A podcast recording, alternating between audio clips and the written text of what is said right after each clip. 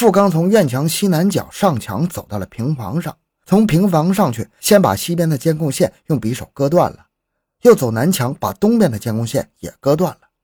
割完之后，富刚直接进了院，我们三个翻的南墙进的院。进去之后，我们发现上次撬断的护栏还没修上，我们四个人就从这儿钻进了堂屋。钻进去之后找值钱的东西，我看见客厅的茶几上堆放着很多盘子剩菜和一块西瓜，我就到冰箱里找西瓜。在冰箱里找了一半西瓜，西瓜上有切口，我就把西瓜掰开分着吃了。富刚到主卧室里找到电脑主机，打开电脑后开始看监控，发现自己剪断监控的事儿也被录了下来。他不知道怎么删除录像，就说明天走的时候把电脑一起抱走。我在这家厨房里找到一把菜刀。拿到主卧室里，放在电脑桌上，让富刚拿着。富刚当时没拿。我们四个只有富刚手里没有东西，我们三个都拿匕首。我就对富刚说：“要不我把菜刀拿来你使吧？”富刚说：“行。”我就把菜刀从主卧室里拿过来，交给富刚使了。我们还在冰箱里找到一些雪糕，我们边吃雪糕边在小卧室里等他们回来。等到晚上七点多的时候，我们听到门响，我们就都站了起来。我站在门后，女主人推开小卧室的门进来了。这个女的一进来就被我们四个人拿着刀围住了。赵峰攥着这个女的两个胳膊，把这个女的按在了地上。我、王吉营、付刚冲到客厅里准备控制男主人。男主人拿起马扎子砸我，我用左手挡了一下。付刚和王吉营冲过来，拿着刀威胁这个男的，把这个男的逼在了东南角上。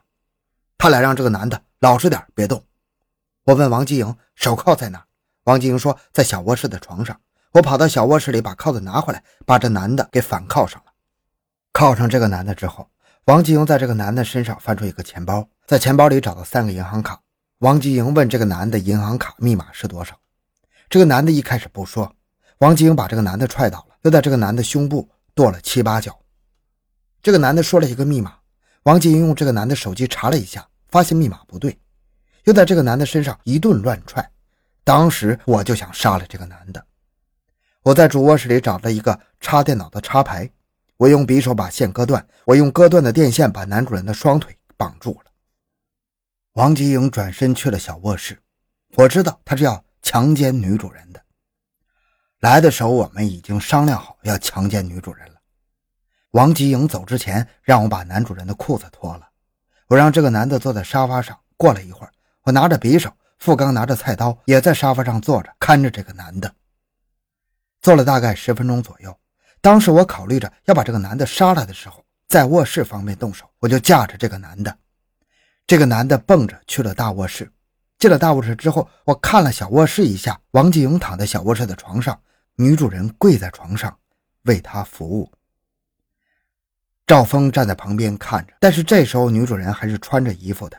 看完我就去大卧室了。进大卧室后，我把给男的的绑腿的电线解开了，把他的裤子脱了下来。我问付刚会炒菜吧，他说会炒。付刚就去炒菜了。我在主卧室里看着这个男的，这个男的坐在床上一直在向我求饶，我没理他。过了一会儿，付刚进来说炒好菜了，我让他看着人，我到客厅看看他炒了什么菜。付刚炒了一锅猪头肉，连锅一块摆在茶几上。我看完付刚炒的菜后，进小卧室看了一眼。看见女主人的衣服已经被脱光了，只穿了肉色的短丝袜，正跪在床上为王吉莹服务。过了一会儿，王吉莹又趴在这个女主人身上强奸了女主人。张文峰就站在床边看着。我看了一会儿，就回大卧室了。我回去后问付刚吃了吗？付刚说还没吃，我就让他出去吃饭，他就出去了。付刚尝了尝自己炒的菜，说不好吃。我就对男主人说：“你不是厨师吗？炒点菜给我们吃。”男主人说：“行。”我就让他炒点菜去了。我让付刚把他领到厨房，我把手铐解开了，铐在男主人的右手上。富刚拿着菜刀看着他去厨房炒的菜。男主人把富刚炒的猪头肉重新加工了一下。我让富刚先吃，顺便在客厅里看着男主人。我到小卧室去了。我进去的时候，看见王继莹躺在床上，女主人半跪在床沿上为他服务。当然，我用的这几个服务都是和谐调的词儿，具体是什么服务，您自己想。赵峰光着身子站在地上，正从后面强奸女主人。我看了一眼就走了。我走到客厅的时候，听见王静在小卧室里喊着脏话。男的在客厅坐着，不敢说话。我看富刚没吃晚饭就去浴室洗澡了，洗了大约十几分钟。我洗完澡，听见外面的小狮子狗一直在叫唤，我就让富刚出去把狗弄死。富刚拿菜刀出去了，我让男主人进卧室坐着。五六分钟之后，富刚回来说把狗弄死了。我走到小卧室的时候，王继莹出来了。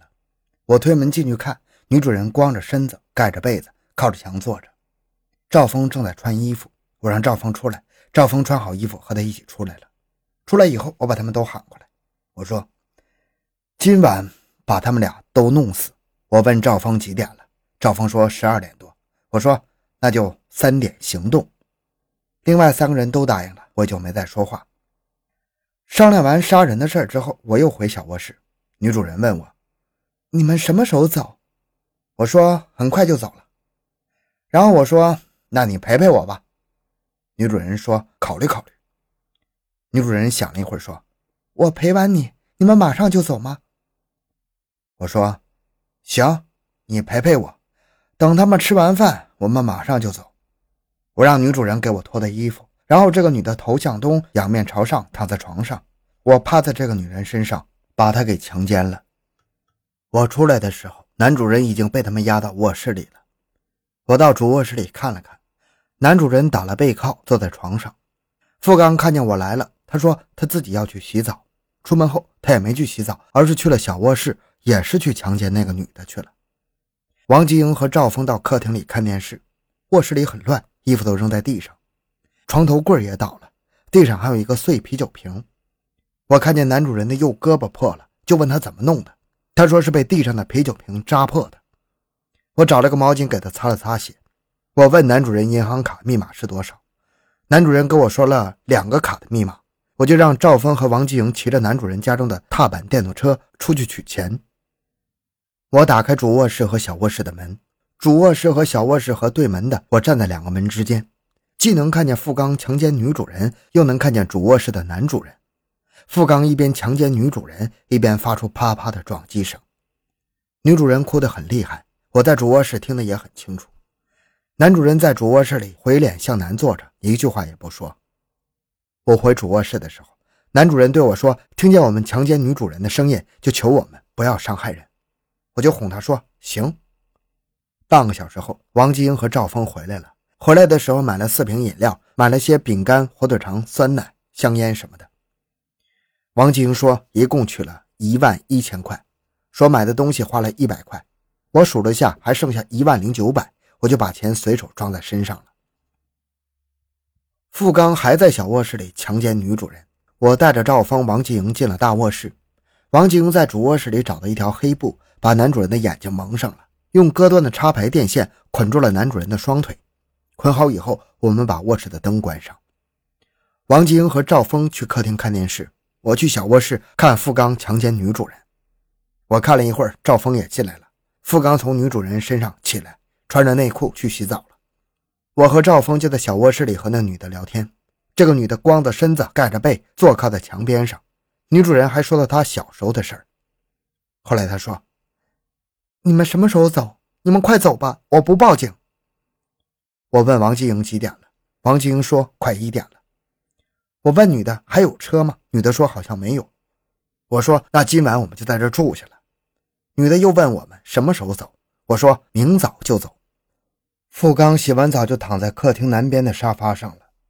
我和赵峰躺在小卧室的床上，女主人一直光着身子，用被子盖着，坐靠在墙边。王吉莹躺在东边的沙发上。一点半左右的时候，王吉莹把我和赵峰喊到客厅沙发上。王吉莹说。胖子想搂那个女的睡觉，我说你去吧。富刚进去没几分钟，小卧室里就传出来女主人痛哭的尖叫声。我跑进去看，富刚趴在女的身上，正在强奸女主人。我说小点声。说完我就走了。走的时候把门给他关上。我刚关上门，小卧室的灯就熄了。小卧室里还是传出了富刚强奸女主人的啪啪啪的声音。富刚洗完澡回来后，王继英对富刚说：“这个女的答应了，你去吧。”富刚说：“不去了，就到沙发上躺着了。”我进了小卧室，这个女的还是光着身子，盖着被子，坐靠在墙边。我到床上躺着，女主人还是问我什么时候走，我一直没理她。我在小卧室的床上躺到凌晨三点多，王继英把屋子的灯都拉开了。我对女的说：“你把衣服穿上吧。”这个女的穿上了牛仔裤，又套上一个长袖的 T 恤衫，里面没穿内裤，也没戴胸罩。我让赵峰进来看着女的，我就喊着付刚、王继英到主卧室杀那个男的。